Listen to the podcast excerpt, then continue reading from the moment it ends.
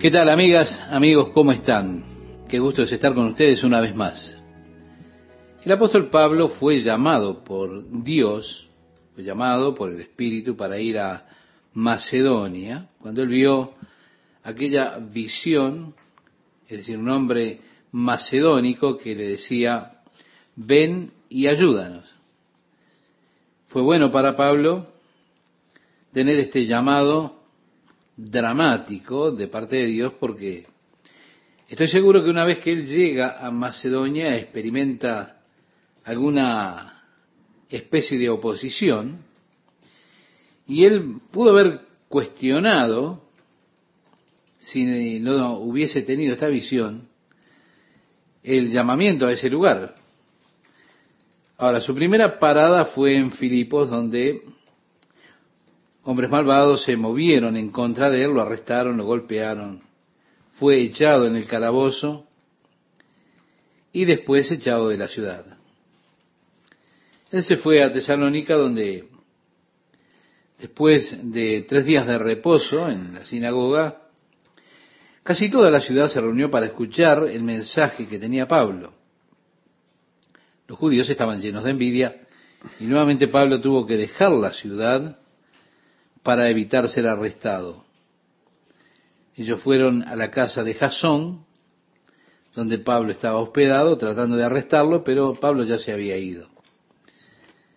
Habiendo estado tan poco tiempo en Tesalónica, ellos partieron para Berea, tratando de encontrarlo y allí complicarle la vida a Pablo. Pablo dejó a Timoteo y Silas allí en Berea mientras él iba hacia Atenas tratando de calmar un poco las cosas.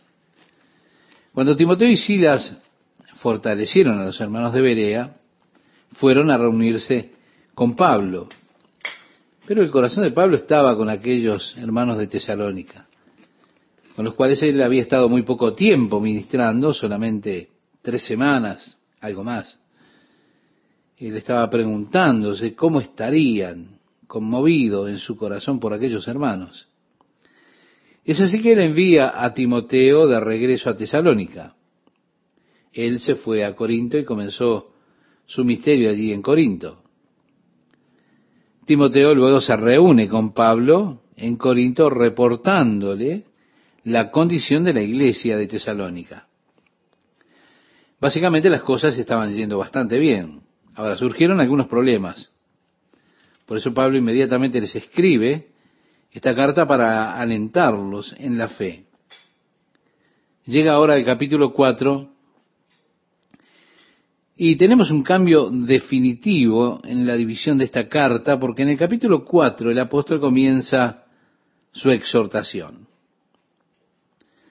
Hasta este momento es algo apologético, él ahora comienza a exhortarlos y declara en el versículo 1, por lo demás, hermanos, os rogamos y exhortamos en el Señor Jesús, que de la manera que aprendisteis de nosotros, cómo os conviene conduciros y agradar a Dios, así abundéis más y más. Nuevamente, como mencionamos anteriormente, Puedo decirle que estoy asombrado de que Pablo tuvo esta capacidad de darle tantas instrucciones en tantos aspectos de la doctrina en tan poco tiempo. Estuvo con ellos menos de un mes. Aún así, los estableció en la sana doctrina. Pero como dice él, trabajó día y noche entre ellos. Él escribe, como les mencioné antes, cómo deben caminar y agradar a Dios. El deseo básico de cada uno de nosotros tiene que ser este, agradarle a Dios. Porque esa, estimado oyente, es la clave de la vida cristiana. El hombre que no conoce a Jesucristo como Salvador vive para agradarse a sí mismo. El hombre que está en Jesucristo busca, vive para agradar a Dios. El hombre que vive para agradarse a sí mismo raramente se encuentra satisfecho. El hombre que vive para agradarle a Dios es el que encuentra la verdadera satisfacción. Yo creo que uno de los mayores placeres en la vida consiste en saber que usted ha hecho aquello que al Padre Dios le agrada. Poder decir, hoy caminé en la voluntad de Dios. Jesús decía, la voluntad de mi Padre siempre hago. Bueno, así deberíamos vivir nosotros, intentando, buscando agradar a Dios. Ya en el versículo 2, el apóstol Pablo les dice a los tesalonicenses, porque ya sabéis qué instrucciones os dimos por el Señor Jesús, pues la voluntad de Dios es vuestra santificación, que os apartéis de fornicación. Bien, recuerde usted, estimado oyente, en el libro de los Hechos capítulo 15, se reunió la iglesia primitiva con el fin de determinar qué relación debían tener los creyentes gentiles, es decir, aquellos que no son judíos, con la ley de Moisés. Pedro dijo, yo sugiero que no pongamos carga sobre ellos que ni siquiera nosotros pudimos llevar. El yugo de la esclavitud sobre ellos que ni siquiera nosotros o nuestros padres fueron capaces de sobrellevar. Si Pablo testificó de los milagros que se manifestaron por la gracia entre los gentiles, Santiago en su carta escribe algo y en este caso del capítulo 15 del libro de los Hechos, es Santiago que dice, no pongamos mayor carga de la que ya han recibido. Aléjense de las cosas que son estranguladas, de la fornicación, y si hacen esto, hacen bien, Dios les bendiga. En la cultura griega, la cultura romana, culturas en las que la fornicación era una, una práctica común. En esa sociedad pagana, mucha de la adoración que había a los dioses involucraba la fornicación cuando ellos buscaban ser uno con sus dioses. Muchos de los ritos espirituales en el templo era la fornicación, es decir, una práctica muy común en esa cultura. Así que Pablo está exhortándolos nuevamente a vivir una vida pura, santificada, una vida apartada para Dios, guardándose ellos mismos de las prácticas comunes de fornicación. Si había alguna vez necesidad de la exhortación de Pablo, era precisamente en este momento. Como nosotros hemos cultivado esta sociedad pagana y sus mismas prácticas se han vuelto extremadamente comunes nuevamente, podemos decirlo también, en nuestros tiempos está resultando algo muy aceptado en la sociedad presente, esta práctica pagana.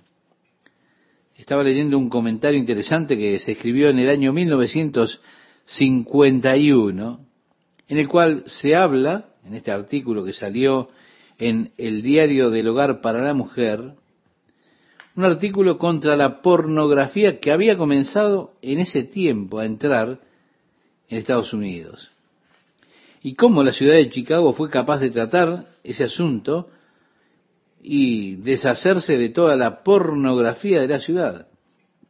1951. Ahora, mire cuánto se degradó esta sociedad entonces, con la introducción de la pornografía, algo que ha prevalecido en la literatura, con eso una actitud de laxitud hacia una verdadera vida moral, volviendo a nuestro tema, la exhortación de Pablo a los tesalonicenses es una exhortación importante también para nuestros días. Los cristianos debemos entender que somos diferentes del mundo. No tenemos que vivir para agradar a los deseos carnales. Debemos vivir para agradarle a Dios.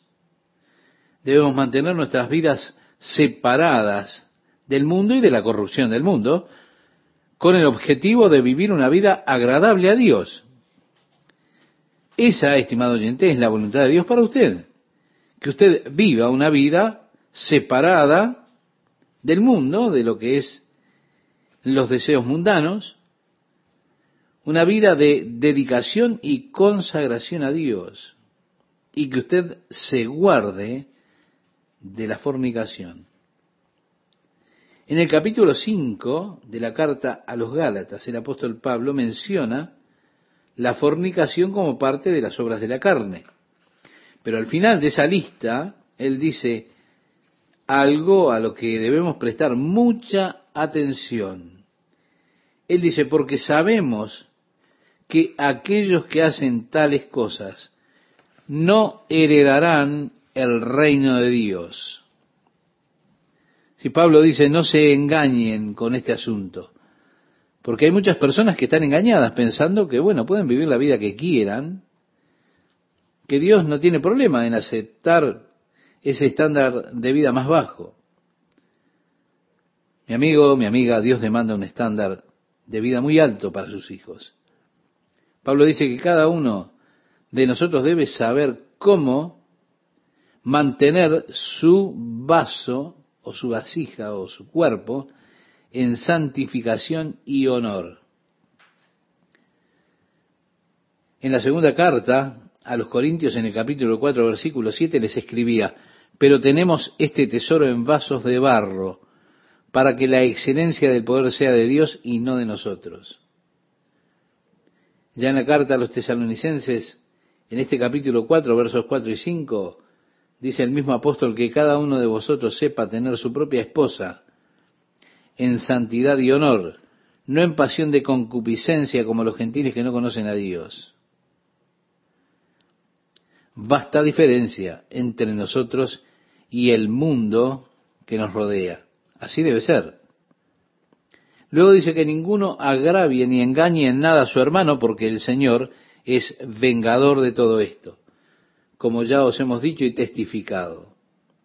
Vemos otra vez el apóstol Pablo diciendo, recuerden ustedes que yo les dije acerca de esto, les di testimonio de esto. Así que sean honestos, sean justos en su trato con sus hermanos. No deben defraudar a los hermanos.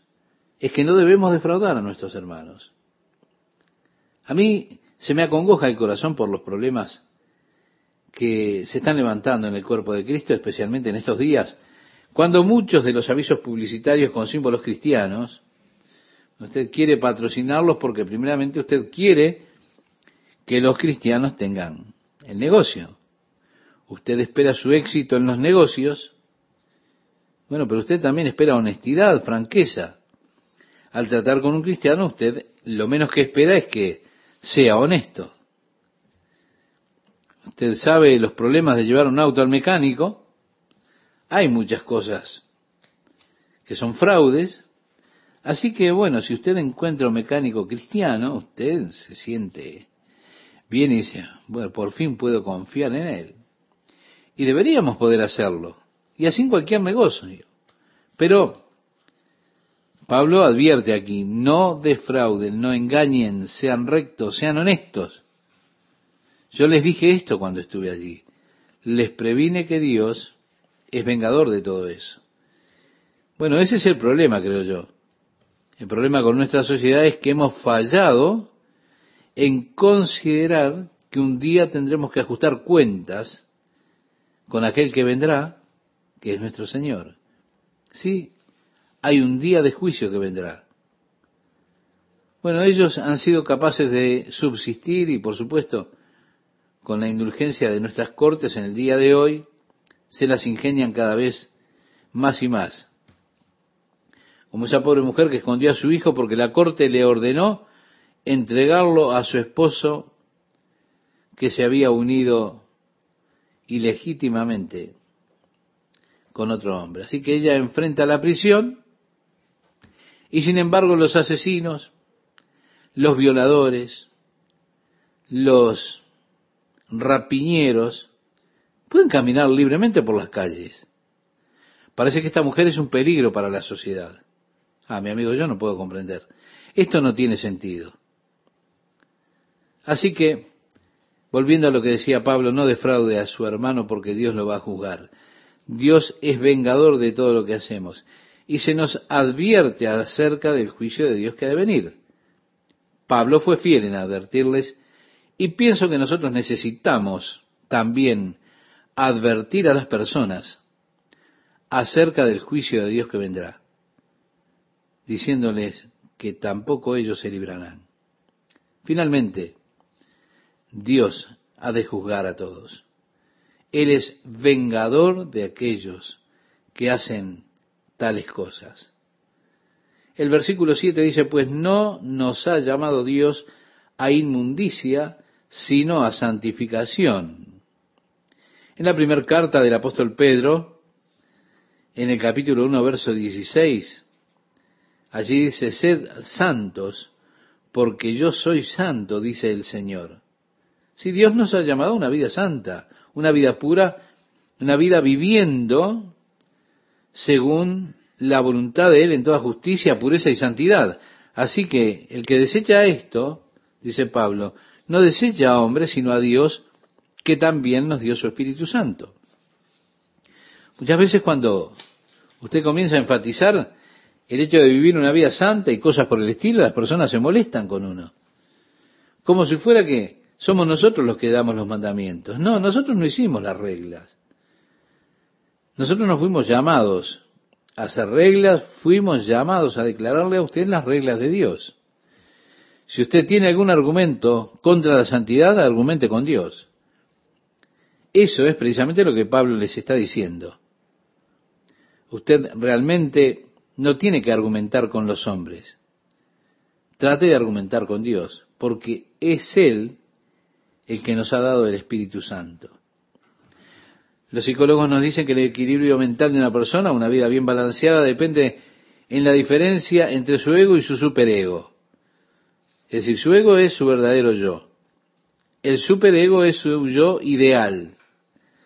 Y si hay una gran diferencia, entre su ego y su superego, entonces usted es una persona mentalmente perturbada por esa diferencia que existe entre los dos.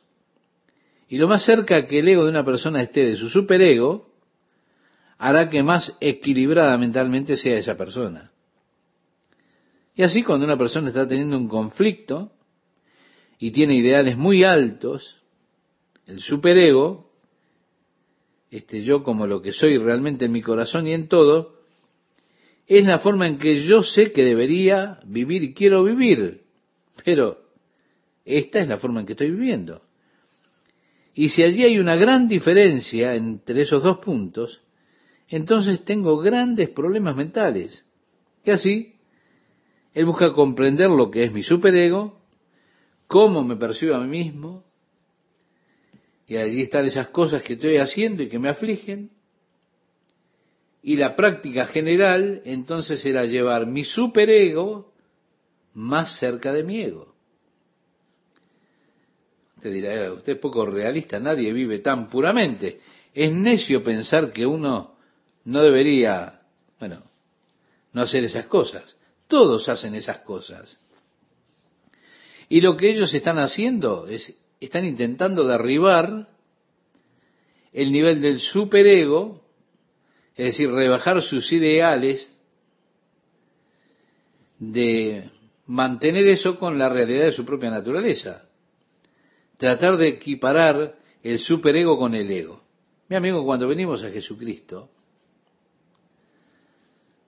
podemos decir que Él busca elevar el ego al superego. Algunos piensan así.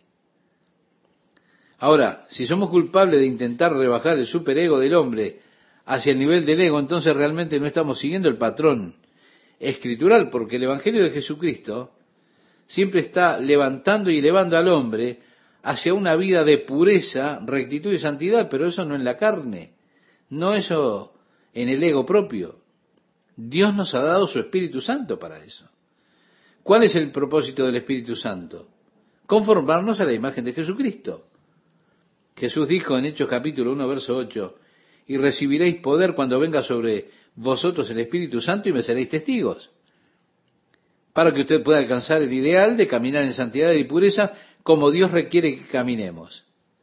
Dios, por el poder del Espíritu Santo, nos ha de elevar a un nivel superior de vida más cerca del ideal de Dios. De hecho, más y más nosotros podemos acercarnos al ideal. Decía el apóstol, cómo nosotros acá a la descubierta contemplamos la gloria del Señor y vamos siendo transformados de gloria en gloria la misma imagen. Por eso decimos, el Evangelio eleva al hombre al nivel que Dios tiene para que el hombre viva. Dios no nos llamó a lo impuro, Él nos llamó a la santidad. Y esa santidad nos la ha dado por su Espíritu Santo. Luego dice, pero acerca del amor fraternal no tenéis necesidad de que os escriba. Si usted recuerda en el primer capítulo de esta carta, el apóstol Pablo decía que en cualquier lado ellos tenían tal amor y su amor era reconocido. Era algo que era una marca de la iglesia en Tesalónica.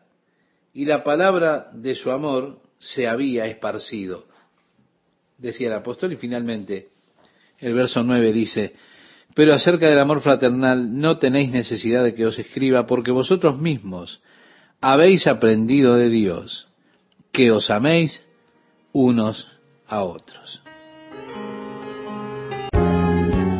Qué gusto estar con ustedes, amigas, amigos, en un nuevo programa de la palabra de Dios para hoy. Ya estamos llegando a las instancias finales de esta primera carta y en este pasaje tenemos que recordar que en el capítulo 1 el apóstol hablaba de los tesalonicenses, que donde ellos fueran tenían tal amor. Sí, su amor era conocido, era algo que caracterizaba a la iglesia de Tesalónica. El versículo 9 dice, pero acerca del amor fraternal no tenéis necesidad de que os escriba porque vosotros mismos habéis aprendido de Dios que os améis unos a otros. Y también lo hacéis así con todos los hermanos que están por toda Macedonia. Pero os rogamos, hermanos, que abundéis en ello más y más. En otras palabras, traten de aumentar, de agrandar ese amor, de extenderlo más. A pesar de que ustedes tienen una gran reputación por el amor que tienen y todo lo demás, los animo a que sigan creciendo en este amor. Juan decía en una de sus cartas que el que dice que ama a Dios y aborrece a su hermano, el tal es mentiroso, usted lo puede leer en la primera carta después. Y dice, la verdad no está en él. Por esto conocemos que hemos pasado de muerte a vida porque nos amamos unos a otros, amamos a los hermanos. Esa es la marca del verdadero cuerpo de Cristo, la marca del gran amor que tienen unos por otros. Jesús dijo, por esta señal conocerán que ustedes son mis discípulos, si se aman unos a otros. Lo decía Juan en el Evangelio que escribió en el capítulo 13, versículo 35.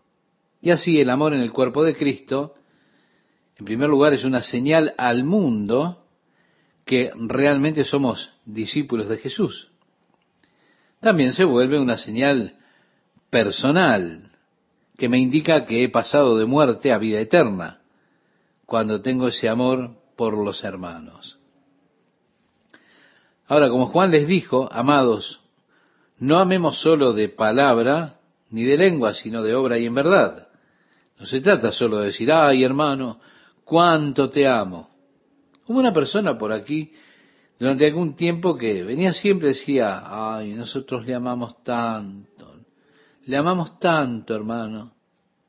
Y sabe una cosa, él me odiaba a mí más que a nadie.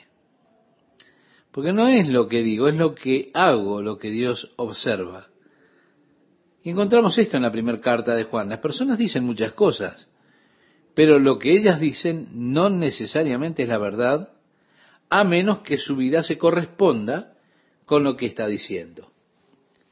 No amemos de palabra, decía Juan, sino de obra y en verdad. Y así Dios nos enseña a amarnos unos a otros. Pablo les escribe en el capítulo 4, ya en el versículo 10, y también lo hacéis así con todos los hermanos que están por toda Macedonia Pero os rogamos, hermanos, que abundéis en ello más y más y que procuréis tener tranquilidad. Es decir, significa vivir una vida tranquila. ¿Se da cuenta? Con algunas personas todas las cosas son una crisis y viven de una crisis a la otra. Pero aquí dice, vivan una vida tranquila. Y eso realmente es una vida simple que nosotros necesitamos aprender a vivir. Sí, una vida simple, una vida tranquila. Y seguía diciendo Pablo, y ocuparos en vuestros negocios y trabajar con vuestras manos de la manera que os hemos mandado. Evidentemente había algún problema en la iglesia de Tesalónica con algunos hermanos perezosos que sacaban ventaja del amor.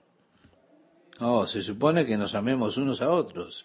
Grandioso, hermano, solamente ámeme, pague mi alquiler, ¿se da cuenta? Tráigame comida, susténteme, ellos no querían trabajar realmente, querían disfrutar todo el tiempo de ser sostenidos por la iglesia. Cuando Pablo escribió su segunda carta, a la cual llegaremos en pocos días, Pablo en esa segunda carta habla acerca de esas personas un poco más directamente. Y les dice, el que no trabaja, que tampoco coma. Y que cada uno trabaje con sus propias manos para poder proveer aquello que sea honesto a la vista del Señor. Es decir, Pablo nos alienta a ser diligentes en nuestros negocios y a trabajar con nuestras propias manos, a fin de que os conduzcáis honradamente para con los de afuera y no tengáis necesidad de nada. Decía en el versículo 12, tampoco queremos, bueno, ahora él deja esta área y vamos a entrar en un área realmente interesante el área donde están aquellos que ya partieron, que según dice la gente han muerto, que sabemos que han partido para estar con el Señor. En la iglesia de Tesalónica, el apóstol les había enseñado acerca de la segunda venida de Jesucristo para establecer su reino sobre la tierra, una verdad gloriosa, una esperanza bendecida, bendita. Pero desde que Pablo se había ido, él había estado allí, algunos de los miembros de esa iglesia murieron. Ellos se lamentaban pensando, qué pena, murieron antes de que Jesús regresara y por eso ahora se van a perder el reino glorioso de Dios. Y realmente se lamentaban, estaban afligidos por aquellos que habían muerto antes del regreso de Jesús. Por eso esta sección Pablo la dedica a corregir esas malas interpretaciones acerca de aquellos que durmieron en Cristo. El término dormir no tiene que ver con el alma durmiendo, sino que es sólo una figura para describir la muerte en cuanto al cuerpo, la muerte del creyente. Si usted recuerda cuando Jesús fue a la casa de Jairo y estaba su hija allí, ellos dijeron, no molestes más al Señor, tu hija ha muerto. Jesús le dijo, no temas, cree solamente. Ellos fueron a la casa allí, estaban todos llorando, y Jesús dijo, la niña no está muerta, sino que duerme. Y todos se comenzaron a reír de lo que dijo Jesús, y Jesús los echó fuera. Y allí él levantó a la niña que había muerto. Estaba durmiendo, dijo Jesús. ¿Recuerda usted cuando estaba en el río Jordán con sus discípulos y le trajeron un mensaje de María y de Marta, las hermanas de Lázaro? Le mandaban decir, ven pronto porque Lázaro está muriendo. Jesús todavía se quedó un par de días más allí en el río Jordán y después dijo, vayamos ahora para que podamos ver a Lázaro. Mientras ellos estaban hablando, Jesús dijo, bueno, Lázaro duerme, yo voy a despertarle. Los discípulos dijeron, eso es bueno, si está durmiendo, quiere decir que está mejorando. Pero Jesús se refería al hecho de que Lázaro había muerto. Es una frase que se utiliza en el Antiguo Testamento, Te puede recordar cuántas veces. Y se refiere, por ejemplo, a determinado rey y dice, y durmió con sus padres. Era un término que se utilizaba también para la, la muerte. Generalmente la muerte del creyente. Pero no tiene esto una connotación con la doctrina del alma durmiente. Aquellos que están muertos, ciertamente, están en un estado consciente, como fue declarado por Jesús. Bueno, usted tiene el libro de Eclesiastés, donde el rey Salomón, como un verdadero humanista, dice que la tumba es el fin, que no hay pensamiento, no hay conciencia o lo que fuera. Pero por otra parte tiene a Jesús diciendo que había un hombre rico que hacía cada día banquete con esplendidez y un pobre llamado Lázaro que era llevado a diario y puesto en su puerta lleno de llagas, los perros le lamían las llagas y deseaba hartarse de las migas que caían de la mesa del rico. El hombre pobre murió y dice que fue llevado por los ángeles al seno de Abraham. También murió el hombre rico después, y estando en el infierno alzó sus ojos, estando en los tormentos, y vio a Abraham de lejos y a Lázaro, que era consolado allí. Entonces este hombre dijo, Padre Abraham, ten misericordia de mí y envía a Lázaro para que refresque mi lengua con la punta de su dedo, de su dedo y que toque mi lengua con agua, porque estoy atormentado de este calor. Usted puede leer este pasaje allí en el Evangelio de Lucas capítulo 16. Allí Jesús habla del Hades como un lugar de estado consciente. Lázaro siendo consolado, el hombre rico en un estado de tormento consciente. Ahora, usted quizá quiera tomar esto como una parábola, pero no hay razón para tomarlo como una parábola. Nunca en ninguna parábola se da el nombre de una persona. Si fuera una parábola, ¿cuál es el propósito de la parábola sino ilustrar una verdad? Y si lo que Jesús dijo no era una verdad, ¿cómo puede ilustrar una verdad con una mentira? Ahora, ¿qué estaba intentando ilustrar Jesús? Alguien definitivamente enseñó que el Hades era un estado consciente. Ese alguien fue Jesús. Tampoco queremos, hermanos, que ignoréis acerca de los que duermen, para que no os entristezcáis como los otros que no tienen esperanza. Sí, hay dos clases de aflicciones en cuanto al hecho de la muerte. El lamento por ellos, porque usted no tiene esperanza, la aflicción del mundo por la muerte, bueno, ellos se fueron, todo terminó, es el fin. Pero la aflicción del creyente no es como la de aquellos que no tienen esperanza. Nuestra aflicción realmente no es porque la persona murió. Nuestra aflicción es por nosotros mismos, porque nosotros todavía estamos aquí y los vamos a extrañar. Nos lamentamos por aquellos que nos fueron quitados a nosotros. Y ya no podremos llamarlos más por teléfono, no podremos ir más a visitarlos, no podremos compartir con ellos y que nuestra vida sea bendecida por eso. Y me lamento porque los perdí. Ahora, si ellos eran hijos de Dios, también me regocijo porque ellos están en la presencia del Señor conscientes. Así que no nos entristezcamos como aquellos que no tienen esperanza. Decía Pablo, porque si creemos que Jesús murió y resucitó, así también traerá Dios con Jesús a los que durmieron en él. Vemos Jesús viniendo nuevamente por su iglesia. Y cuando Él venga, dice Pablo aquí, que Dios los ha de traer con Él a aquellos que durmieron ya en Jesús. Él los traerá con Él. Es importante notar esto, porque muchas personas se confunden con este tema. Luego dice, por lo cual os decimos esto en palabra del Señor, que nosotros que vivimos, que habremos quedado hasta la venida del Señor, no precederemos a los que durmieron. Si realmente ellos nos precedieron, nosotros entonces no les precederemos cuando el Señor venga. Sigue diciendo, porque el mismo Señor, con voz de mando, con voz de arcángel y con trompeta de Dios, descenderá del cielo, y los muertos en Cristo resucitarán primero, luego nosotros, los que vivimos, los que hayamos quedado, seremos arrebatados juntamente con ellos en las nubes para recibir al Señor en el aire, y así estaremos siempre con el Señor. Por tanto, alentaos los unos a los otros con estas palabras.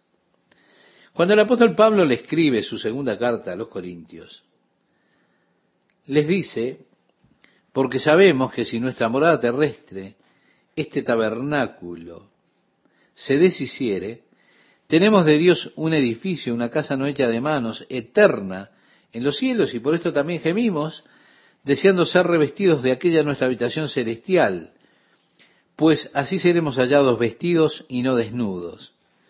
Porque asimismo los que estamos en este tabernáculo gemimos con angustia, porque no quisiéramos ser desnudados, sino revestidos, para que lo mortal sea absorbido por la vida. Mas el que nos hizo para esto mismo es Dios, que nos ha dado las arras del Espíritu. Así que vivimos confiados siempre y sabiendo que entre tanto que estamos en el cuerpo, estamos ausentes del Señor, porque por fe andamos, no por vista. Pero confiamos y más quisiéramos estar ausentes del cuerpo y presentes al Señor. Usted después lo puede leer en la segunda carta del apóstol Pablo a los Corintios en el capítulo 5. Mire usted, la Biblia enseña Básicamente que el hombre es un espíritu que vive en un cuerpo y posee una conciencia. El cuerpo es el instrumento que Dios nos dio para que sea el medio por el cual podemos expresarnos a nosotros mismos. Pero yo no soy el cuerpo. El cuerpo es solamente un envase en el que estoy viendo por un tiempo una tienda que gradualmente se va deteriorando. Y cuando esta tienda se deteriora, cuando el cuerpo a través de los años, accidentes, enfermedades, ya no puede cumplir el propósito para el cual Dios lo diseñó, lo planificó, Dios en su amor liberará mi espíritu de este cuerpo. Y cuando esta tienda se disuelva, tengo una morada de Dios eterna en los cielos, no hecha de manos. Así que la muerte para un hijo de Dios es solamente el día de la mudanza. Ese día cuando usted se muda de la tienda vieja a la casa, al edificio de Dios, no hecho por manos, sino hecho por Dios. Recuerda cuando Jesús le decía en el Evangelio de Juan capítulo 14 a los discípulos, no se turbe vuestro corazón, creéis en Dios, creed también en mí. En la casa de mi Padre muchas moradas hay, de otra manera os lo hubiera dicho. Voy pues a preparar lugar para vosotros. El otro día escuché a un evangelista que tuvo una visión de morir e ir al cielo y al Señor mostrándole su gloriosa nueva mansión. Él describía, se da cuenta, las columnas y todo. Bueno, yo espero que mi cuerpo no se parezca a eso cuando llegue allá. La palabra realmente es, hay muchos lugares permanentes. Voy a preparar uno para ustedes. El edificio no hecho por manos, eterno en los cielos, es una referencia a nuestros nuevos cuerpos, en los cuales nuestros espíritus vivirán cuando se muden allá. Cuerpos diseñados por Dios para existir en las condiciones ambientales del cielo, Así como Dios diseñó este cuerpo para existir en las condiciones ambientales de la tierra, Él hizo estos cuerpos para la tierra. Pues Dios tiene un nuevo cuerpo para mí diseñado por Él para habitar en condiciones ambientales pertenecientes al cielo.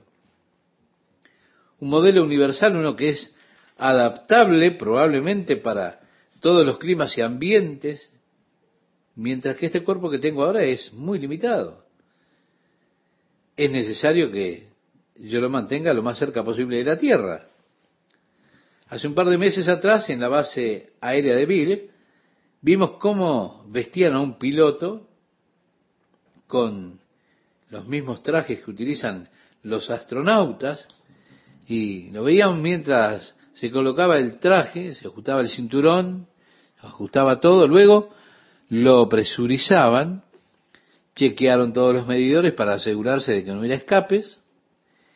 El hombre que nos estaba dando la información dijo que cuando usted llega a estar a unos 24.000 metros, si usted no tiene ese traje presurizado, los fluidos de su cuerpo comienzan a hervir y atraviesan su piel porque el cuerpo está hecho y diseñado para resistir 14 libras por pulgada. Usted llega allí, no tiene esa presión empujando contra su cuerpo y para eso usted tiene que colocarse un traje presurizado. Mi amigo, Dios nos dará a todos trajes presurizados. Pero vimos a ese hombre caminar luego hacia la camioneta y ellos llevaban dos tanques de nitrógeno y oxígeno. Y él tenía que caminar de una forma realmente muy graciosa por el traje y todo lo que tenía. Otros lo ayudaron a entrar en la camioneta y luego despegaron hacia el cielo. Ahora, Dios diseñó un nuevo cuerpo, un edificio de Dios no hecho por manos, eterno en los cielos, totalmente superior al cuerpo que tenemos ahora. Un cuerpo que no conocerá de envejecimiento, no conocerá lo que es el dolor ni la muerte, no envejecerá ni se cansará jamás. Nosotros que estamos en estos cuerpos gemimos, deseando ser liberados o mudados, porque no es que vayamos a quedar sin cuerpo, como un espíritu por allí, viajando en el éter del universo en algún lugar, no, no, no sino que seremos revestidos con el cuerpo no hecho de manos, el cuerpo que Dios tiene preparado, el cuerpo que es del cielo. ¿Qué tal amigas, amigos? ¿Cómo están? Espero que estén pasando bien, que el Señor esté bendiciendo cada una de sus vidas. El versículo 14 nos dice, porque si creemos que Jesús murió y resucitó, así también traerá Dios con Jesús a los que durmieron en él. Mi amigo oyente, Jesús vendrá nuevamente por su iglesia. Cuando Él venga, el apóstol nos dice que Dios ha de traer a aquellos que han dormido en Jesús. Sí, Él los ha de traer con Él. Y es importante notar esto porque muchas personas confunden este tema. Ya en el versículo 15 leemos, por lo cual os decimos esto en palabra del Señor, que nosotros que vivimos, que habremos quedado hasta la venida del Señor, no precederemos a los que durmieron, porque el mismo Señor, con voz de mando, con voz de arcángel y con trompeta de Dios, descenderá del cielo y los muertos en Cristo resucitarán primero. Luego nosotros los que vivimos, los que hayamos quedado, seremos arrebatados juntamente con ellos en las nubes para recibir al Señor en el aire y así estaremos siempre con el Señor. Por tanto, alentaos los unos a los otros con estas palabras. Cuando el apóstol Pablo les escribe a los Corintios su segunda carta, les decía, porque sabemos que si nuestra morada terrestre, este tabernáculo, se deshiciere, tenemos de Dios un edificio, una casa no hecha de manos, eterna en los cielos. Y por esto también gemimos, deseando ser revestidos de aquella nuestra habitación celestial, pues así seremos hallados vestidos y no desnudos. Porque asimismo los que estamos en este tabernáculo gemimos con angustia, porque no quisiéramos ser desnudados, sino revestidos, para que lo mortal sea absorbido por la vida. Mas el que nos hizo para esto mismo es Dios, quien nos ha dado las arras del Espíritu. Así que vivimos confiados siempre y sabiendo que entre tanto que estamos en el cuerpo, estamos ausentes del Señor, porque por fe andamos, no por vista. Pero confiamos y más quisiéramos estar ausentes del cuerpo y presentes al Señor. Mire usted, la Biblia enseña básicamente que el hombre es un espíritu que vive en un cuerpo y que posee una conciencia. El cuerpo es el instrumento que Dios nos dio como medio a través del cual podemos expresarnos a nosotros mismos. Pero el cuerpo no soy yo.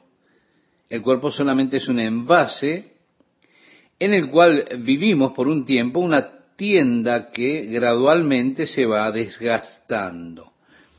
Cuando esta tienda se deteriora, cuando el cuerpo, con los años, accidentes, enfermedades, tantas cosas, ya no puede cumplir el propósito para el cual Dios lo diseñó, Dios en su amor nos libera o libera nuestro espíritu de este cuerpo. Cuando esta tienda se disuelva, tenemos una morada de Dios no hecha de manos que es eterna en los cielos. Por eso la muerte para el Hijo de Dios es solamente un día en el cual nos mudamos. Cuando usted se muda de la tienda a la casa, el edificio de Dios no hecho de manos, Jesús dijo en un pasaje tan conocido como lo es el pasaje del Evangelio de Juan capítulo 14, versículo 2, en la casa de mi Padre muchas moradas hay, voy pues a preparar lugar para vosotros debería traducirse literalmente, hay muchos lugares permanentes, voy a preparar uno para ustedes. El edificio de Dios, no hecho por manos, eterno en los cielos, es a lo que hace referencia el Señor Jesús cuando relaciona esto con nuestros nuevos cuerpos, nuestros espíritus han de mudarse a ese cuerpo, a esos cuerpos. Cuerpos que fueron diseñados por Dios para existir en el ambiente celestial. Así como Dios diseñó este cuerpo para, para que viviera en las condiciones ambientales de este planeta Tierra. Sí, Dios lo hizo de la Tierra para la Tierra. Así que Dios ha hecho un nuevo cuerpo para mí, diseñado por Dios para poder existir en las condiciones ambientales del cielo, un cuerpo celestial. Un modelo universal, uno que es adaptable, probablemente adaptable a todos los climas y ambientes posibles, en tanto que este cuerpo que tenemos ahora es muy limitado. Por eso es necesario que lo mantengamos aquí cerca de la tierra. Ahora, Dios ha diseñado un nuevo cuerpo, un edificio de Dios no hecho de manos, eterno en el cielo, totalmente superior a este cuerpo que tenemos ahora. Un cuerpo que no conocerá procesos de envejecimiento, que no experimentará dolor alguno, no se enfermará, no se envejecerá, no se cansará. Y así nosotros que estamos en estos cuerpos estamos gimiendo, deseando ser liberados o mudarnos. No se trata de que vamos a quedar sin cuerpo, como un espíritu por allí andando en el éter del universo en alguna parte. No, sino que seremos revestidos con el cuerpo diseñado por Dios, que es del cielo. Otro aspecto de todo este asunto que necesitamos tomar en consideración es que vivimos en una dimensión de tiempo continuo mientras estamos en este cuerpo y vivimos aquí en la tierra. Así que yo hablo, por ejemplo, acerca de la semana pasada, la semana que viene, y pienso las cosas en estos términos. pasado, presente y futuro. Al momento que yo deje el planeta Tierra, este plano corporal, he de entrar en el plano eternal, donde no hay ni pasado, ni presente, ni futuro. Así que estar ausente del cuerpo es estar presente o en la presencia eterna del Señor. Aquellos que han dormido en Jesús, el Señor ha de traerlos con Él cuando regrese, porque nosotros que estamos vivos y habremos permanecido hasta la venida del Señor, no les precederemos. No, no. Ellos nos han precedido a nosotros. Ese es el orden. Dice, pero el mismo Señor descenderá del cielo con voz de arcángel, con trompeta de Dios, y los muertos en Cristo resucitarán primero, y nosotros que estamos vivos y permanezcamos hasta ese momento seremos levantados para encontrarnos juntamente con ellos, con el Señor, y así estaremos para siempre con el Señor. Y eso es lo importante, que estaremos para siempre con el Señor el Señor vendrá otra vez a esta tierra, Él ha de establecer su reino, Él gobernará reinando sobre esta tierra por mil años, y nosotros estaremos siempre con el Señor. También vendremos y reinaremos con Él como un reino de sacerdotes sobre la tierra. Sí, estaremos siempre con el Señor. Por eso el rapto de la iglesia. El apóstol Pablo escribía en ese pasaje de la primera carta a los Corintios capítulo 15, diciendo, miren, les muestro un misterio. No todos dormiremos, pero todos seremos transformados en un momento, en un parpadeo, en un abrir de ojos, porque esta corrupción debe ser puesta en incorrupción y esto mortal debe ser puesto en inmortalidad. Lo decía así en otras palabras. Vale decir que no moriremos. Habrá un cambio necesario, una transformación que ocurrirá en un momento, en un parpadeo, en un instante mínimo de tiempo. Cuando nos mudemos de nuestras tiendas hacia nuestro edificio nuevo, nuestro edificio de Dios, no hecho por manos, es decir, ese nuevo cuerpo que Dios ha preparado para cada uno de nosotros. Ahora, ¿cuántos años tendré? ¿Cómo luciré? Así es lo que se pregunta la gente que no entiende, buscando aferrarse a cómo van a lucir. Es interesante, nosotros realmente no sabemos nada de eso excepto lo que el apóstol Pablo dice expresaba el apóstol, algunos de ustedes dirán, ¿cómo resucitan los muertos y qué clase de cuerpo tendrán? Vale decir, en otras palabras, cuando ellos regresen con Jesús, ¿qué clase de cuerpo tendrán? ¿Los conoceremos? Pablo decía, cuando usted planta una semilla en la tierra, no da una nueva vida hasta que esa semilla primeramente muera. Y quiero que note, el cuerpo que sale de esa semilla que murió a la nueva vida, no es ese cuerpo, esa semilla que usted plantó, sino que Dios le da la forma que a Él le place. Así es la resurrección de los muertos. Yo realmente no espero que este cuerpo que tengo ahora sea refrescado, reparado, resucitado tal como está. Yo espero mudarme a un modelo completamente nuevo, un edificio de Dios no hecho por manos, un edificio eterno en los cielos. El cuerpo que sale de la tierra cuando usted planta una semilla no es el cuerpo que usted plantó. Lo que usted plantó era un simple grano, una simple semilla pero Dios le dio el cuerpo que a él le plugo. Así es la resurrección de los muertos. Somos plantados en corrupción, pero seremos levantados en incorrupción. Fuimos plantados en debilidad, pero seremos levantados con poder. Plantados en deshonra, pero levantados en gloria. Plantados como un cuerpo natural, pero levantados como un cuerpo espiritual. Y la diferencia entre lo celestial y lo terrestre y todo lo demás, cuando nacemos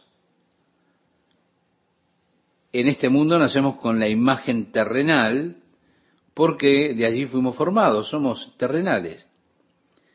Ahora, allí llevaremos la imagen de los cielos. Usted puede interpretar y comprender como usted lo desee, pero yo de lo que me ocupo es de esperar por ese edificio de Dios no hecho por manos, eterno en los cielos, ese nuevo cuerpo donde habitará mi espíritu, donde viviré y estaré con Él, con el Señor Jesucristo, en su reino eternamente. Eso es lo importante. Esa metamorfosis, ese cambio de cuerpo, la Biblia nos enseña qué es la muerte precisamente para los hijos de Dios a través de todos estos pasajes. Luego dice, pero acerca de los tiempos y de las ocasiones, no tenéis necesidad, hermanos, de que yo os escriba, porque vosotros sabéis perfectamente que el día del Señor vendrá así como ladrón en la noche, que cuando digan paz y seguridad, entonces vendrá sobre ellos destrucción repentina, como los dolores a la mujer encinta, y no escaparán. Mas vosotros, hermanos, no estáis en tinieblas para que aquel día os sorprenda como ladrón.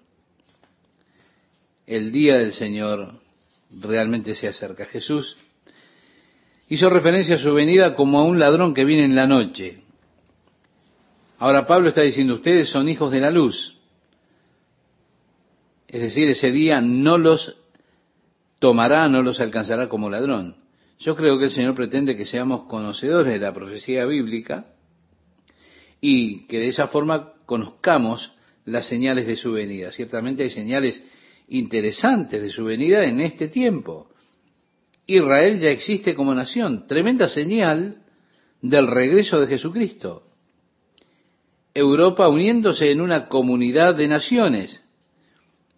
Otra interesante señal del regreso de Jesús la capacidad del hombre de destruirse a sí mismo y al planeta Tierra. Otra señal, porque los días se han de acortar y no quedará carne en ella, en este mundo. Ahora, por causa de los escogidos, se acortarán esos días. El desarrollo de las transferencias de fondos electrónicas, el desarrollo de un sistema de identificación colocando un chip de computadora sobre una tarjeta que puede almacenar toda clase de información. Hablar de ese mismo chip de computadora debido a que las tarjetas las roban o se pierden, implantando ese chip en la muñeca de la persona. Así que será como una marca de identidad para que las personas puedan comprar y vender por medio de esa marca, de esa identidad.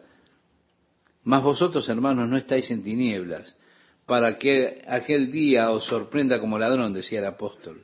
Porque todos vosotros sois hijos de luz e hijos del día, no somos de la noche ni de las tinieblas.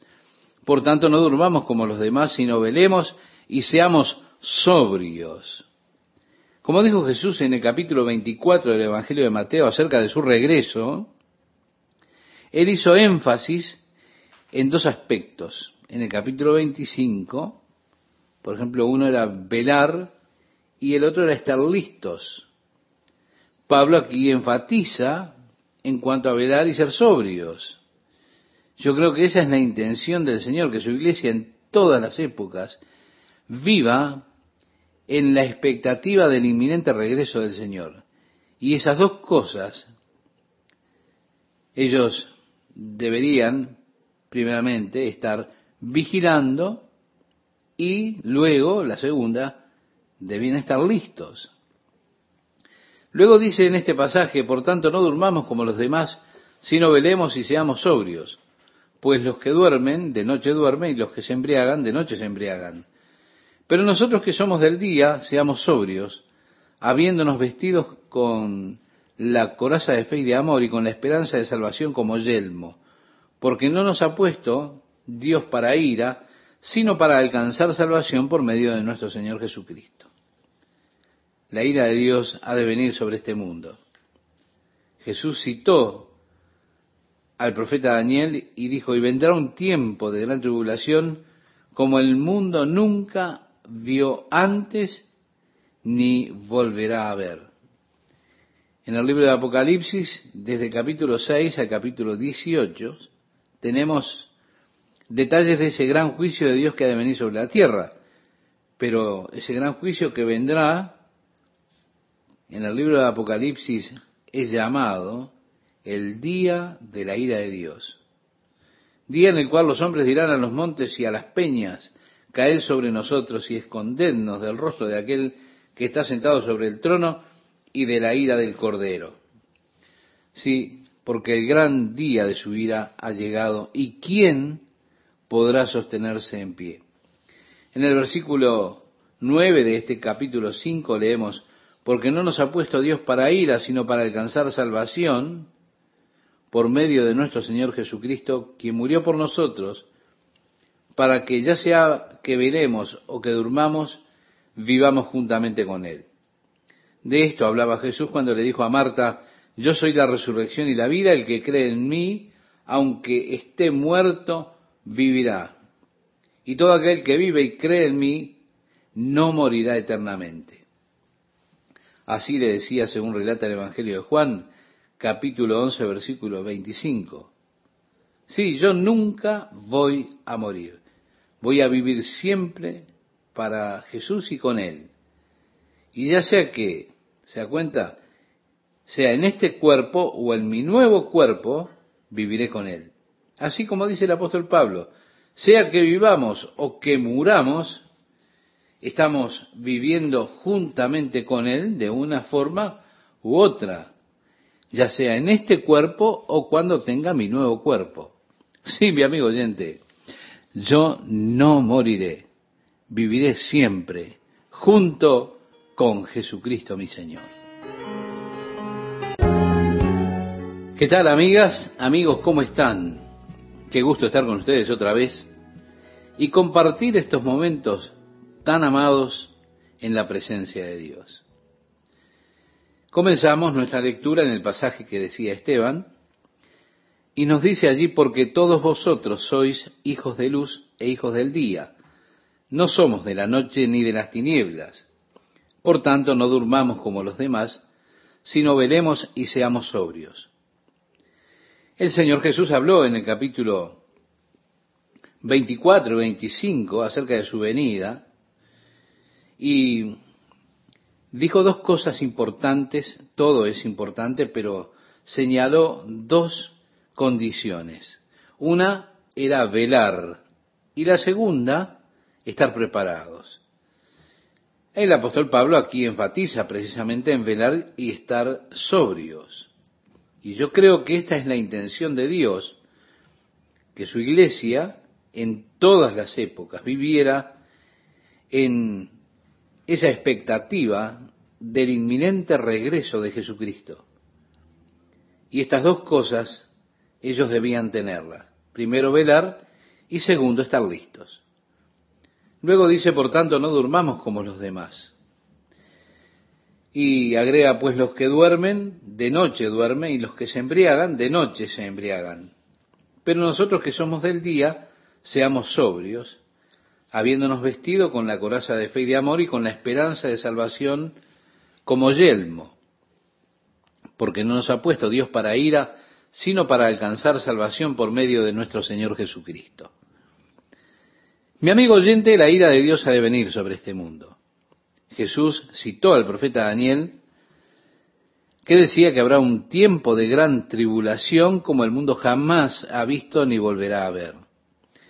En el libro de Apocalipsis, desde el capítulo 6 al capítulo 18, tenemos detalles del gran juicio de Dios que ha de venir sobre esta tierra. Pero ese gran juicio que vendrá en el libro de Apocalipsis es llamado el día de la ira de Dios o el día de su ira. Y los reyes de la tierra y los grandes, los ricos, los capitanes, los poderosos y todo siervo y todo libre se escondieron en las cuevas y entre las peñas de los montes y decían a los montes y a las peñas, caed sobre nosotros y escondednos del rostro de aquel que está sentado sobre el trono y de la ira del Cordero, porque el gran día de su ira ha llegado. ¿Y quién podrá sostenerse en pie? Así decía el capítulo 6, verso 16 de Apocalipsis. En lo que a la iglesia se refiere, Jesús le anticipó a los discípulos en el capítulo 16 del Evangelio de Juan, en el mundo tendréis aflicción. Jesús identificó a Satanás como el culpable detrás de la tribulación que los hijos de Dios experimentan mientras viven en este mundo. La tribulación siendo Dios el que establece su juicio, cuando Él venga a juzgar a aquellos que están viviendo sobre la tierra, se detalla en ese pasaje que mencionábamos de Apocalipsis unos instantes antes, cuando se derrame la ira de Dios en este mundo. Ahora quiero que note que nosotros no estamos puestos para la ira, sino para alcanzar salvación por nuestro Señor Jesucristo. Por eso es que debemos estar velando y debemos estar sobrios, alertas, preparados. Jesús dijo que ese día vendrá y que ha de sorprender a muchos. Así que mi amigo, mi amiga, ore para que usted sea hallado digno de huir, de escapar de las cosas que vendrán sobre esta tierra. Y de esa manera, entonces nos advierte contra las borracheras, los excesos, contra la vida según los deseos carnales. Vale decir, que no nos encuentre distraídos.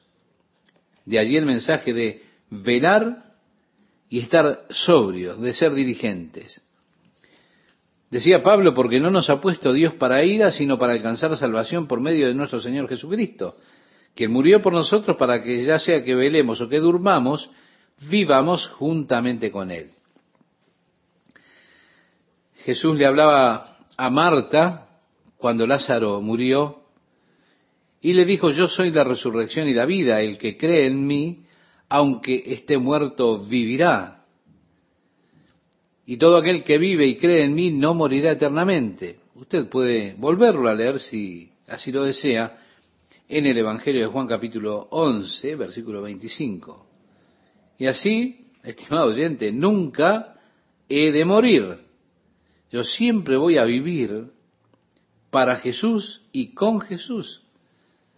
Mire, sea que esté en este cuerpo o sea que esté en mi nuevo cuerpo, siempre estaré viviendo con Jesús. Así decía Pablo, ya sea que vivamos o que muramos, estamos viviendo juntamente con Él de una u otra forma en este cuerpo o en nuestro nuevo cuerpo. Y quiero reiterárselo, mi amigo, yo no moriré, viviré siempre junto en comunión con Jesús. El versículo 11 nos dice, por lo cual animaos unos a otros y edificaos unos a otros, así como lo hacéis. La edificación de unos a otros es el aliento que nos tenemos que dar mutuamente. Luego dice, os rogamos hermanos que reconozcáis a los que trabajan entre vosotros y os presiden en el Señor y os amonestan. Es decir, aquellos que Dios ha escogido para tener que cuidar el cuerpo de Cristo, para ministrarles y amonestar a los hermanos en la verdad de Dios. Él decía, y que los tengáis en mucha estima y amor por causa de su obra. Tened paz entre vosotros también os rogamos, hermanos, que amonestéis a los ociosos. Sí, está dando un pequeño grupo de exhortaciones, que amonestéis a los ociosos. Mire, Una persona que no está viviendo adecuadamente, adviértale. Dios llamó al profeta Ezequiel para advertir y le dijo de la importancia que tenía su ministerio en advertir a aquellas personas que vivían de una forma incorrecta y aquellos que, habiendo sido correctos, se habían vuelto de su corrección. Luego dice Pablo que alentéis a los de poco ánimo. Nuestro corazón debe estar vocacionado a ellos. Tenemos que ser pacientes, alentarlos, en lugar de ser bruscos. Que sostengáis a los débiles, que seáis pacientes para con todos. Mirad que ninguno pague a otro mal por mal. ¿Verdad que es difícil esto? ¿Cómo nos gusta ajustar cuentas? Pero, decía Pablo, miren que no, que no lo hagamos. Antes, seguid siempre lo bueno unos para con otros y para con todos. Estad siempre gozosos. Orad sin cesar. Dad gracias en todo, porque esta es la voluntad de Dios para con vosotros en Cristo Jesús. Permítame llamarle la atención nuevamente a lo que dice aquí, dad gracias por todo. Bueno, quizá decimos, eso sería hipócrita. Yo honestamente no puedo dar gracias por muchas cosas. Pero déjeme decirle, puedo dar gracias en ellas. Yo no puedo dar gracias realmente por los problemas que enfrento muchas veces, pero estando en esos problemas, puedo dar gracias. No doy gracias por las pruebas muchas veces, pero le doy gracias a Dios en medio de ellas, porque allí aprendo que Dios tiene el control de mi vida y sé que Dios está controlando aquellas cosas que me suceden a mí aunque no las entienda, porque yo le entregué mi vida a Él y yo sé que Dios me ama. Sé que está obrando un plan sabio en mi vida porque Él es infinitamente más sabio que yo. Y así, en todo lo que me acontece, puedo ver cómo Dios está controlando aquellas cosas porque Dios está gobernando mi vida. Así que doy gracias en todo. El que me ama está en control de todo. Él está guiando las cosas de mi vida, Él está obrando su plan eterno y su propósito en mí en cada situación. Por eso, dad gracias en todo. Luego dice, no apaguéis el espíritu. Muchas personas utilizan esta escritura para tolerar toda clase de necesidades que suceden en el cuerpo de Cristo. Hay un espíritu que se tiene que apagar.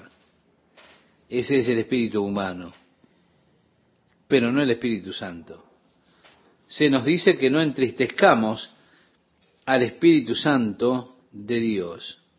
Ahora, ¿cómo se entristece al Espíritu de Dios? ¿Cómo podemos apagar el Espíritu de Dios? ¿Sabe usted que una de las mayores apagadas del Espíritu está en la falta de amor? Es así como apagamos el espíritu. El espíritu obra en nuestros corazones, en nuestra vida, y puede ser escondido por nuestros sentimientos amargos, por el odio, por los celos, por el rencor, esa clase de sentimientos. Eso es lo que apaga la obra del Espíritu en nuestra vida. Así está hablando realmente de, la obra del Espíritu de Dios en su vida. Y mi amigo, mi amiga, no la apague. Recuerda, el fruto del Espíritu es amor y todo ese detalle que se nos da en la carta a los Gálatas. Eso es lo que el Espíritu busca producir en usted, ese amor. No apague el Espíritu abrace el amor de Dios. Y permítame decirle algo más. Ábrase a ser un instrumento del amor de Dios. Ábrase a ese amor y ábrase a ser un canal del amor de Dios. Libérese a usted mismo a ese amor. Muchas veces vacilamos en esto porque nos hemos quemado en el pasado, nos lastimaron y bueno, decimos yo los amé a ellos y me rechazaron. Y nos sentimos tan rechazados que comenzamos a cerrarnos en lugar de abrirnos al amor de Dios. Y al cerrarnos realmente comenzamos a apagar el espíritu. No apaguéis al espíritu. Luego dice, no menospreciéis las profecías. Examinadlo todo, por supuesto, con la profecía es necesario que se pruebe, como dice el apóstol Pablo cuando le escribe a los Corintios su primera carta en el capítulo 14, cuando uno profetiza que los otros juzguen, porque van juntos los dos. No menospreciéis las profecías, examinadlo todo. Yo me he encontrado con personas que llegan con esas clases de profecías diciendo, así dijo el Señor. Mire, hace varios años atrás, recibí la profecía de un hombre que decía que yo sería sacado de la iglesia en un ataúd en dos semanas. Él decía que tuvo esa visión y entonces profetizó, así dice el Señor, en dos semanas te sacarán en un ataúd negro. Bueno, yo sabía que eso no era posible porque mi esposa nunca elegiría un ataúd negro para mí. Pero bueno, era algo interesante. Ahora, más interesante fue que yo estuve en el funeral de este hombre dos semanas después. Así que le dije a mi esposa, evidentemente, él vio un rostro equivocado en el ataúd. Examinarlo todo. Algunos le dan alguna profecía que viene así rara, bueno, no la acepte, pruébela. Tampoco la menosprecie. Yo recibí a muchos que me dijeron que el Señor les había dicho muchas cosas, recibí muchos mails y muchas personas que sienten que Dios los ha utilizado a ellos como un canal para hablarme a mí. Yo siempre quiero estar abierto a esto. Dios conoce mi corazón y yo quiero estar abierto a eso. Hay muchos momentos como que usted, bueno, se quema con estas cosas. Y usted dice, ah, sí, ya sé. Aún así, yo no quiero menospreciar las profecías. Quiero, quiero ser realmente una persona abierta, que Dios pueda hablarme por el medio que Él quiera. Yo puedo reconocer y acepto que Dios pueda utilizar a otros para hablarme a mí. Por eso estoy abierto a que Dios me hable. Y quiero que Dios me hable como Él quiera hacerlo. Por otra parte, siento que tenemos que probar todas las cosas y luego, como dice aquí, retener lo bueno, examinarlo todo, retener lo bueno. Se trata de ser como los hermanos de Berea, que eran más nobles que los hermanos de Tesalónica. ¿Por qué? Porque ellos escuchaban al apóstol Pablo y después iban a su casa y buscaban en las escrituras para ver si las cosas que había dicho el apóstol eran así, eran de Dios. De allí examinen todas las cosas y luego retengan lo que es bueno. Y aquí hay algo que viene que es importante. Absteneos de toda especie de mal. Bien, a mí me encanta el jugo de manzana espumante, pero ellos lo colocan en esas grandes botellas verdes con una etiqueta dorada en la punta y no me gusta comprarlo, porque temo que alguien me vea y diga, jaja, está comprando vino o champán. ¿Se da cuenta? Porque le ponen esa botella. Nosotros tenemos que ser muy sensibles a la aparición de determinadas cosas para evitar la aparición del mal. Están aquellas parejas que vienen y dicen, bueno, Estamos viviendo en la misma casa, pero pastor, no dormimos juntos. Hmm. ¿Y quién sabe eso? Allí está la aparición del mal. se nos dice, pienso que tenemos que abstenernos de todo, incluso de las apariencias del mal. ¿Y sí? No debemos hacer tropezar a nadie. De eso se trata. Luego dice, y el mismo Dios de paz os santifique por completo y todo vuestro ser, espíritu, alma y cuerpo sea guardado. Y quiero que note algo. El apóstol Pablo reconoce estos tres aspectos del hombre. Su espíritu, todo su espíritu, toda su alma y todo su cuerpo. Sí, las tres partes del ser humano, cuerpo, alma y espíritu o conciencia.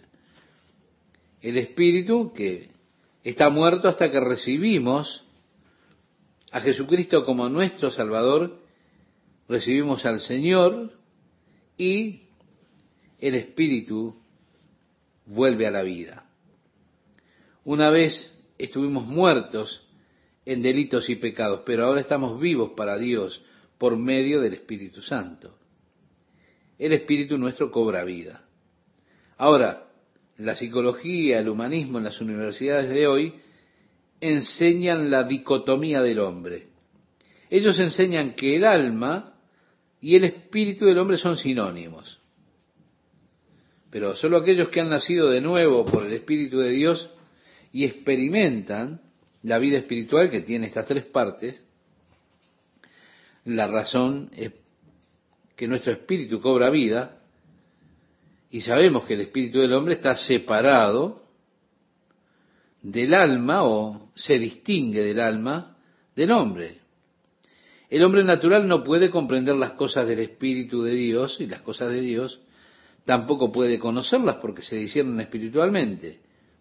Intente discutir las cosas de Dios con un hombre en su estado natural. Usted no llegará a ninguna parte porque él no tiene forma de comprenderlo. Y el Señor me, me llevó a esto después de muchas discusiones con el profesor de mi clase de psicología en materia del alma y el espíritu como entidades separadas diferentes. Él era un humanista y le dábamos vueltas y vueltas a la cosa hasta que un día salí de clase hablando solo acerca de este pobre hombre ignorante y el Señor me habló al corazón y me dijo, mira, tú estás tratando de enseñarle algo que él no puede aprender porque el hombre natural no puede comprender las cosas del Espíritu, no las puede conocer, se disciernen espiritualmente. Solo cuando usted ha recibido vida en el Espíritu las puede comprender. Luego dice, y todo vuestro ser espíritu, alma y cuerpo sea guardado irreprensible para la venida de nuestro Señor Jesucristo. Esto es todo el hombre. Oh Dios, presérvame físicamente mi cuerpo, preserva mi mente, mi conciencia, preserva mi espíritu sin mancha hasta la venida de tu Hijo Jesucristo por mí. Fiel es el que os llama, el cual también lo hará. Hermanos, orad por nosotros, saludad a todos los hermanos con ósculo santo. Luego dice, os conjuro por el Señor que esta carta sea leída a todos los santos hermanos. Allí en Grecia nosotros fuimos a una iglesia en Atenas y vinieron todos los hermanos y nos besaron en ambas mejillas. Todavía tienen esa práctica allí. En Roma lo mismo. Es algo que es muy diferente a nuestra cultura aquí en Estados Unidos, pero es un saludo común en esas regiones. Después dice, la gracia de nuestro Señor Jesucristo sea con vosotros.